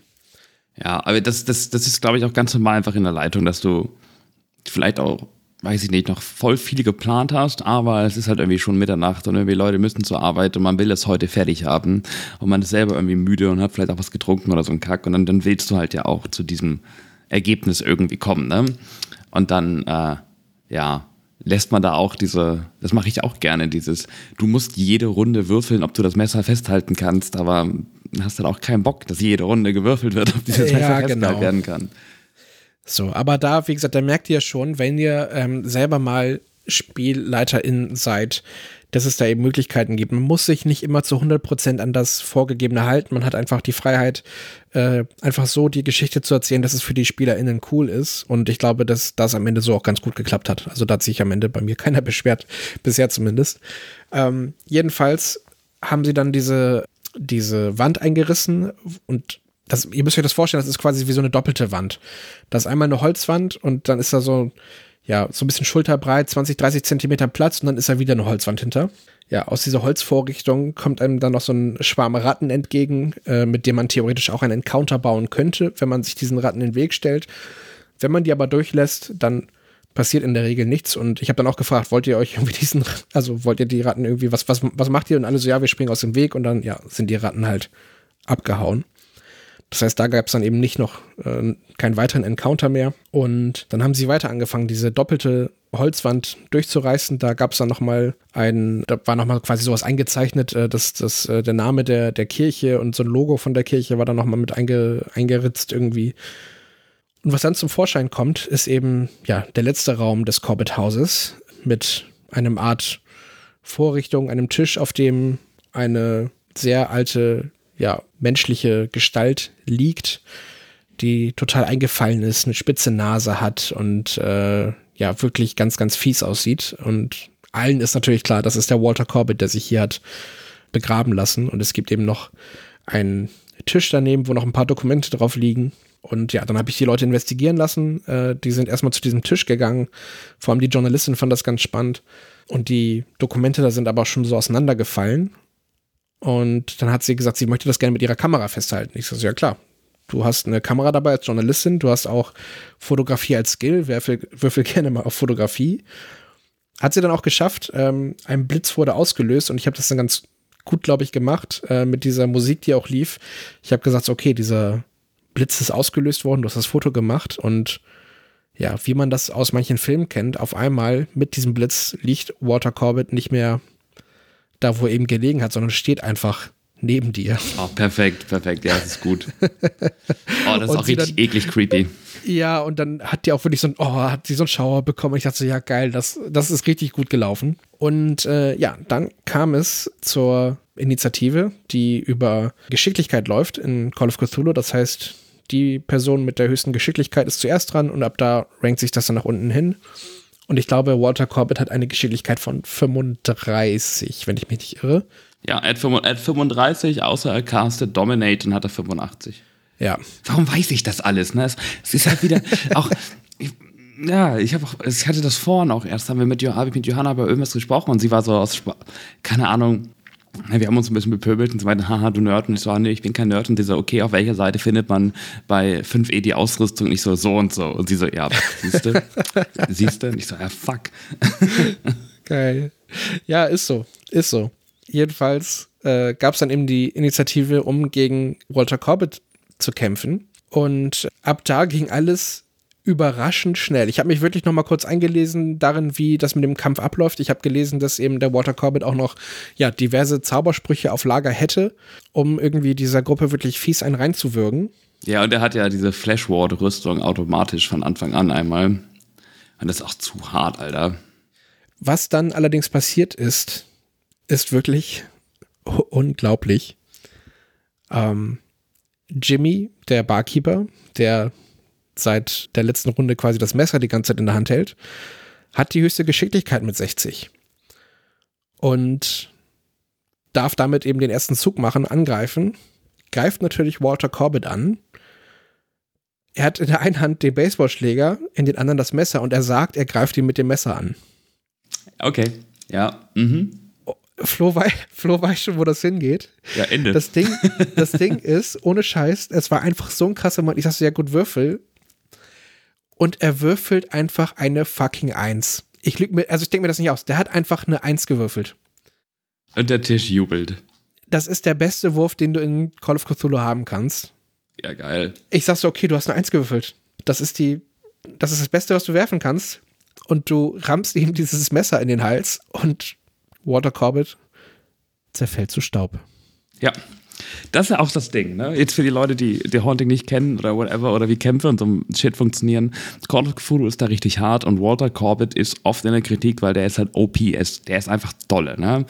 16 Trefferpunkte, bis zu 6 Punkte Rüstung, macht Todesdamage, hat fiese Zauber und sowas. Und wenn dann eine Gruppe aus vier, fünf Leuten da ankommt, die vier bis sechs, sieben, vielleicht auch mal acht Trefferpunkte haben, er einen von denen übernehmen kann mit Dominate. Die meisten von denen haben keine Waffen, können ihm also kein Damage machen. Eigentlich zerhackt er halt immer die ganze Gruppe. Außer er wird mit seinem eigenen scheiß Messer getroffen. Dann ist Ende. Das ist es eben nicht. Das ist es. Also, das ist das, was ich vorhin gesagt habe. Die Info, die sie, also eigentlich mit die einzige Info, die sie nicht recherchiert haben, ist am Ende das, was eben in dem Sanatorium rauskommt. Von wegen, der Teufel muss mit seiner eigenen Waffe besiegt werden. Ja. Und ich habe denen dann auch den Absatz gezeigt in dem, äh, in dem Abenteuer, in dem steht, sollte Corbett mit seinem eigenen Messer angegriffen werden und getroffen werden, Ist Ende. dann ist Ende. es war einfach vorbei. Ich sag so, Leute, also sorry, es hätte hier auch echt ein fieser Kampf kommen können, aber also auch wirklich mit einer Eins. Er würfelt einfach eine Eins. Ich dachte, das gibt's doch nicht. Da konnte ich auch nichts mehr, nichts mehr flaffen und schönreden. Ich sag so, ja, ihr habt, ihr habt gewonnen. Es ist vorbei. Es ist natürlich jetzt die Frage, ist das antiklimatisch, ist das nicht? Ist das ein geiles Ende? Also ich, ich mag das eigentlich immer, wenn geile Sachen natürlich passieren durch halt so geile Würfe. Alle freuen sich, Leute jubeln und so. Und ihr konntet endlich alle ins Bett gehen.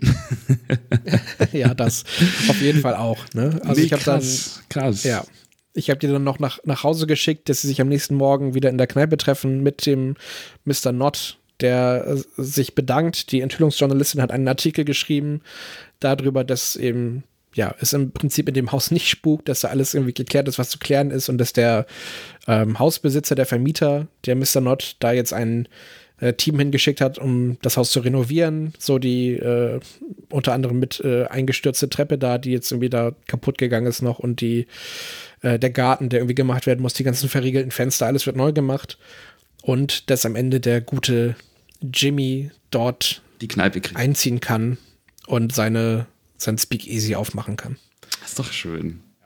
Das war dann das Ende von dem Corbett House, The Haunting. Ja, ich, ich freue mich total, dass du geleitet hast. Ich freue mich auch mega, dass du jetzt für eine größere Gruppe geleitet hast. Und jetzt, wo wir ja von Spielleiter zu Spielleiter hier reden, ähm, wie findest du dieses Haunting als, als, als Starter-Adventure? Äh, ich finde das tatsächlich äh, sehr geeignet. So, also ähm, das macht, glaube ich, Sinn, dass das seit 40 Jahren immer wieder dafür empfohlen wird, weil man mit vielen, ich sag mal, Grundskills irgendwie in Berührung kommt. Es ist natürlich ein bisschen generisch, also das Feedback habe ich auch bekommen, dass manche gesagt haben, ähm, ja, das war einfach ein bisschen, also es, es ähnelt sich einfach, ne, zum äh, zum Stadtarchiv zu gehen, zur Zentralbibliothek zu gehen, zur Police Station zu gehen, sich überall dort äh, irgendwie Dokumente rauszuholen und dann am Ende in das Haus zu gehen. Das ist halt natürlich eine relativ generische Quest, die da so abläuft. Allerdings finde ich eben das überhaupt nicht schlimm, weil es eben einfach ein riesengroßes Tutorial eigentlich ist. So, man wird irgendwie ähm, damit auseinandergesetzt, wie ist das Würfel zu werfen. Man hat ein, zwei Encounter und äh, Initiativen. Man kann ähm, durch diese Handouts viele Informationen miteinander verbinden und hat dadurch eben ein großes ganzes Bild von einer Geschichte, die man sich selber erschlossen hat, dadurch, dass man die Sachen kombiniert und die, ähm, die Jahreszahlen so ein bisschen hat, hat dann so eine Timeline, mit der dann alles so festgemacht wird. Und ähm, hat dann eben einen Showdown am Ende, den man dann entweder ja überlebt oder nicht oder da nicht ganz sanity-frei wieder rauskommt. und von daher äh, fand ich das eigentlich echt okay. Was natürlich auf der Strecke bleibt, ist, dass einige Skills natürlich auch nicht benutzt werden. Ne? Also jetzt zum Beispiel mein Arbeiter, den ich mit dabei hatte, der konnte jetzt mit seinem Autofahren-Skill und seinen schweren Geräten natürlich nicht viel in diesem Abenteuer anfangen. Ich kann mir aber vorstellen, dass wenn ich ein erfahrenerer Spielleiter gewesen wäre, der eine andere Übersicht hat über seine Gruppe, wenn die vielleicht auch kleiner gewesen wäre. Ich hätte ja zum Beispiel sagen können, ähm, da wo diese, ähm, diese Ruine der alten Kirche ist, dass da aktuell eine Baustelle ist, weil die das irgendwie abreißen. Und äh, dass sie dann sagen, dass irgendwie da ein großer Kran steht und andere große Baugeräte, die ja den Eingang quasi versperren zu dieser Ruine und ich dann den Arbeit hätte drauf würfeln lassen sollen, dass er mal diesen Kran betritt und versucht da irgendwie das freizuräumen. Nur als Beispiel jetzt. Aber ah, das ist eine süße Idee, das mag ich. So, dass man irgendwie versucht, auf die Skills, in denen die mitspielenden Talente haben, darauf so ein bisschen einzugehen und das Abenteuer darauf auszurichten. So, jetzt auch die Schauspielerin, die konnte zwar ein, zwei Mal ihren Charme benutzen, um an Informationen zu gelangen. Ja, aber so richtig viel hat es jetzt nicht gebracht, dass die irgendwie gut tanzen kann oder singen. so, ja. Was in diesem Abenteuer aber auch, ja, relativ egal ist. Was dazu kommt, ist, dass sich, glaube ich, alle das ganz gut vorstellen konnten, wie das alles aussah und was da passiert ist. Auch, dass es da eben so einen Kult gibt mit irgendwie so Ritualen und Blutopfern und sowas alles. Dass das jetzt ähm, natürlich schon sehr abgefreakt und gespaced ist, aber eben, ja, man, man kann sich das einfach gut vorstellen. Wenn wir jetzt sowas, ähm, das hat mir auch Rabea gesagt, ähm, als wir Tor nach Carcosa gespielt haben, da gab es ja dann auch solche Momente, wo dann irgendwie auf einmal die ähm, Pianotasten waren wie Rasierklingen, als der eine Irre da darauf rumgespielt hat. Dass das dann manchmal vielleicht schon für Einsteiger zu irre sein kann oder zu abgefreakt und ähm, man vielleicht erstmal mit so einem seichten Abenteuer abgeholt werden muss, wenn man überhaupt merkt, man hat Bock auf Cthulhu. Ich weiß auch, dass einige Leute von dieser Runde jetzt weiter Bock auf Cthulhu haben, aber ich weiß auch, dass einige Leute das vielleicht nicht so spannend finden, aber trotzdem das Thema Pen and Paper cool finden und sich das in anderen Settings gut vorstellen können. Aber da muss ich nochmal die nächsten Tage weiter nachfragen, wie denen das in allen im Detail gefallen hat. Da muss es nochmal so eine kleine Runde für mich geben, um da Feedback zu sammeln, auf jeden Fall. Ja, aber das klingt doch alles in allem nicht ganz gut. Ähm, aber ja, zu dem, was du zum Beispiel zu der Hornte sagst, da bin ich auch voll bei dir. Es ist halt immer so, wenn du ein fertiges Ding hast, dass das schwer ist, die Figuren darauf zuzuschneiden, wenn sie die selber machen. Ja. Ähm, weil die wissen nicht, was, was, was gefordert wird. So. Als ich das damals ja für dich gemacht habe, da habe ich ja, ich glaube, drei oder vier Leute gemacht. Ich glaube drei, ja. Und die waren, ja, und die waren alle halt so gebaut, dass sie das. Gut, aber ich, das war auch der Unterschied. Ich kannte ja das Haunting schon. Ich wusste circa, was da auch passieren wird, weil jeder Playthrough ist gleich, aber anders irgendwie. So und konnte das dann da irgendwie verpacken. Ich glaube, da hatte ich diesen den Privatdetektiv, den ich da hatte. Dann hatte ich diesen einen Okkultisten und diese äh, kriminelle Troller da. Genau. Und die hatten halt alle irgendwelche Herangehensweisen und so. Ähm, was mich auch, also gut, erstmal krass, dass du das mit fünf Leuten gemacht hast. So, das ist halt dolle für, für, für Haunting auch, ne? Ähm, ja. Wie du schon sagen kannst, das hat jetzt irgendwie sieben Stunden gedauert und eigentlich ist das ein relativ kurzes Abenteuer. Aber das zeigt ja auch, wie egal eigentlich ist, was da steht an Zeit. So, ne? Weil du kannst ja, so wie als wir Alien RPG, Streitwagen der Götter, wir haben es in einem Abend durchgezogen, andere machen es dann vier a vier Stunden. Ja. Ähm, da kannst du halt viel draus machen oder wenig und es ist halt weder besser noch schlechter. Aber das Ding ist, was mich mit der Haunting stört, sind die fucking roten Heringe. Und das hast du ganz oft bei ähm, so diesen ähm, Premade-Dingern, dass du Hinweise hast, den du folgen sollst und den du folgst und dann kriegst du ein Handout und das ist voll cool. Aber es ist so ein bisschen Indiana Jones mäßig. Also was genau meinst du mit Indiana Jones mäßig? Ja, wenn Indiana Jones nicht da gewesen wäre, hätten die Nazis das Ding aufgemacht und wären gestorben. Und wenn Indiana Jones da ist, machen die Nazis das Ding auf und sind gestorben. So, heißt ein roter Hering ist ein Hinweis, der jetzt die Story nicht beeinflusst. Ja, verstehe. Vom Dinger kann, ne, vom Dinger kann die Gruppe sagen, wir gehen zum Haus, hier ist ein Messer, stechen ihn zufälligerweise. Und du bist so nach 30 Minuten und sagst so, das war Call of Cthulhu.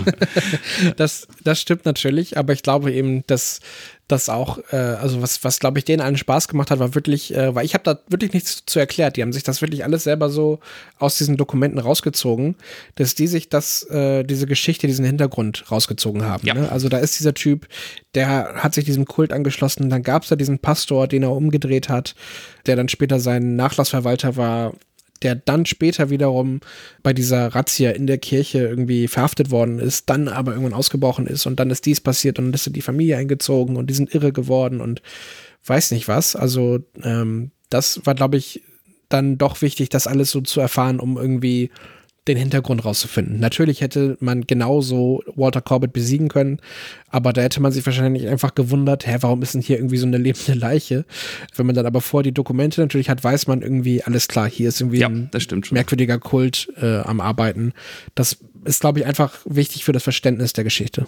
Ja, nee, voll. Ich, ich glaube, dass es auch alles ganz, ganz, ganz cool ist, so, wenn die, ähm, na, das ist auch jetzt hier weiß ich auch nicht, so verwöhnte Kritik. So, es ist ja nice. Es könnte nur ein bisschen nicer sein, wenn halt noch so irgendwie mehr hinter diesen, ähm, hinter diesen, diesen Hinweisen und so ist, oder? Und das ist ja weder jetzt irgendwie Kritik an dir oder an mir oder an irgendwas, sondern wenn dann Kritik an daran, wie dieses Adventure geschrieben ist, was halt von 81 ist, deswegen ist es auch okay. So, einfach, dass da Hinweise sind, die klar Fluff geben und das ist auch richtig geil, aber eigentlich sagen wir, neun von zehn Hinweisen geben Fluff und eins gibt dir so einen Tipp mit, mit von wegen, benutzt die Waffe des Teufels, oder? Ja. Ich weiß, ich glaube, da, da hätte man noch coolen Shit einfach reinpacken können. Ansonsten finde ich auch, so The Haunting ist geil. Acht von zehn oder so easy. Das ist ein richtig gutes Starterding. Vor allem, weil es super gutes Worldbuilding betreibt und halt, was ich finde, auch noch viel eher was geiler ist, als diesen ganzen Cthulhu-Mythos zu ähm, bewirtschaften da, ist ja, dass du einfach richtig geiles 1920er-Feeling hast, weil du gehst in eine Stadtbibliothek und du gehst in irgendwelche Archive und so ein ja. Shit. Ähm, das finde ich, das bringt das ganz gut rüber. Und auch, dass du das so mit der Prohibition da eingebaut hast, glaube ich, das ist einfach ganz cool, weil das Spiel losgeht und jeder eigentlich weiß, woran er ist. Ja, genau. Also das war eben mir auch wichtig, vor allem mal zu wissen, okay, in was für eine Zeit begeben wir uns denn da gerade. Ne? Und wie gesagt, habe eben eingebaut, so der Erste Weltkrieg ist gerade erst um. Äh, ich habe geguckt, äh, das war auch spannend. Die Enthüllungsjournalistin, ähm, die hat zum Beispiel viel bericht, berichtet über, ähm, weil da gab es so eine Zeit in den 1910er Jahren, wo die ähm, US-Amerikaner Schiss hatten vor Anarchie und Kommunismus und sowas alles. Und die haben dann tatsächlich äh, Leute, teilweise wirklich zehntausende Leute irgendwie äh, gefunden und die deportiert nach Russland. und da gab es dann irgendwelche Aufstände auch in Russland, irgendwelche tatsächlich äh, Bombenanschläge und sowas alles, ne? Und das konnten wir dann auch einbauen, dass eben die Enthüllungsjournalistin, die wir dabei hatten, die ähm, Mildred Goldblum hieß, äh, die hat dann darüber berichtet zum Beispiel. Und äh, das war einfach cool, dass wir da irgendwelche Headlines hatten, die es halt wirklich so gab, die ich mir nicht ausgedacht habe. Das war wirklich in der Zeit los. Und der 18. Zusatzartikel äh, zur Verfassung der Vereinigten Staaten, der eben diese Prohibition angekündigt hat, der war dann ja auch schon seit 1917 irgendwie in Vorbereitung und ist dann eben im Januar 1920 eingetreten konnte noch einbauen, dass eben der Barbesitzer sich schon in weiser Voraussicht äh, bei seinen wöchentlichen Bestellungen im Vorjahr jedes Mal eine Kiste Schnaps mehr hat mitliefern lassen. Ja. Auch wenn er die gar nicht verkauft hat, nur um irgendwie eine Reserve zu haben, weil er wusste, er will eigentlich weiterverkaufen, wenn das weitergeht. Ja, und mit solchen Sachen konnte man die Welt aufbauen. Ja, genau. Ja, das ist, das, das ist schön. Ich finde, das ist auch gut. Das, das ist ja auch was, was Call of Cthulhu oft so schön macht. Das Spiel funktioniert ja dadurch, dass es greifbar und realistisch ist und dann plötzlich halt gar nicht mehr. Aber du musst ja das alles irgendwie, du brauchst ein Fundament, in, in dem du dich bewegst, weil wenn es die ganze Zeit strange und weird ist, dann ist es halt die ganze Zeit strange und weird und keiner nimmt es ernst oder kann sich da reinversetzen. Ja, true. Daher, ich, ich freue mich. Ähm, die einzige Frage, die ich noch habe, Torge, Masken wann? Masken wann? Masken frühestens, wenn die Hardware und dann rauskommt, also die Bücher und die Handouts. Dann gucken wir mal, wer was leitet. Dann leitest du für uns Masken. Das schauen wir mal, ja. Also das ist natürlich jetzt äh, hochgegriffen. Ich werde mich auf jeden Fall, glaube ich, ähm, demnächst mal an die ähm, Abenteuer machen, die im Grundregelwerk stehen. Da sind mhm. nämlich auch zwei Abenteuer drin. Ähm, und wir, wir versuchen damit mal so eine, ja, so, so, ein, so eine Cthulhu-Basis aufzubauen als Spielleiter. Ich glaube, dass das was ist. Und wenn du eben auch diese Abenteuer noch nicht gespielt hast, können wir auch gucken, ob wir das in unserer Hamburg-Runde mal machen. Ja, oder du lädst mich und Johanna ein. Ja, oder sowas. Oder ihr ähm, kommt nochmal nach Cuxhaven oder sowas oder machen das mit den Leuten hier. Irgendwas werden wir uns einfallen lassen. Ähm, ich glaube aber, dass ich eben ja noch ein paar Runden brauche, äh, tatsächlich auch in diesem Offline-Spielleitung betreiben, bis ich selber mir die das Selbstvertrauen angeeignet habe, um auch mal zu sagen, ich leite mal so eine Online-Runde, vielleicht auch mit der Community oder so. Äh, von daher, darauf müsst ihr leider noch ein bisschen verzichten. Ähm, das, dafür habe ich die Eier einfach noch nicht, sorry. Aber äh, ist in Arbeit. Ich glaube an dich. Oh. Ja, voll gut. Also, äh, nice. Das heißt, Haunting hast du geschafft. Props, stolz auf dich, weitermachen, ballern, ballern, ballern und dann Masken leiten. Und ich habe es vor allem dieses Jahr noch durchgezogen, ne? Ja, ich know, auf den letzten Drücker aus. So. ich meine, wir haben jetzt Ende Dezember, ähm, genau, letzter Drücker. Und äh, geilo, ich glaube, dass es äh, damit jetzt auch schon reicht für diese Folge. Wir haben hier, ich habe vor allem viel gesprochen über die Session in Call of Cthulhu. Und ja, würde sagen, danke Flo für die Aufnahme, für die Folge, für das letzte Jahr, für die 35 plus Folgen Rollen mit den Besten, die wir aufgenommen haben. Ja, und das kriegen wir nochmal hin, ne? Und das, glaube ich, kriegen wir nochmal hin. Wenn wir nächstes Jahr das weiter wöchentlich machen, dann sitzen wir hier in einem Jahr und haben einen Rückblick auf, ja, was haben wir dann? 80, 90 Folgen. Also, das wäre schon sehr stabil. Ähm, schauen wir mal, wie das Jahr läuft. Und dann, ja, danke an alle, die eingeschaltet haben, auch das ganze Jahr über schon dabei sind teilweise. Ähm, auch an alle, die, die neu dazugekommen sind. Wir freuen uns, dass ihr am Start seid. Besucht uns gerne im Discord. Den Link findet ihr auf unserer Website rollen mit den besten.de oder auch über Instagram, Facebook, Twitter und Co. findet ihr die Links ähm, zu unseren Kanälen. Und äh, ja, lasst uns gerne auch eine Review da bei iTunes in der ähm, Apple Podcast App oder auch bei Spotify kann man mittlerweile Sternchen vergeben. Da freuen wir uns sehr drüber. Wir lieben Sternchen. Und ansonsten, wir lieben Sternchen. Freuen wir uns, wenn ihr auch äh, bei der nächsten Folge wieder einschaltet. Und kommt gut ins neue Jahr. Guten Rutsch, Maske tragen, Hände waschen. Ciao. Bye bye.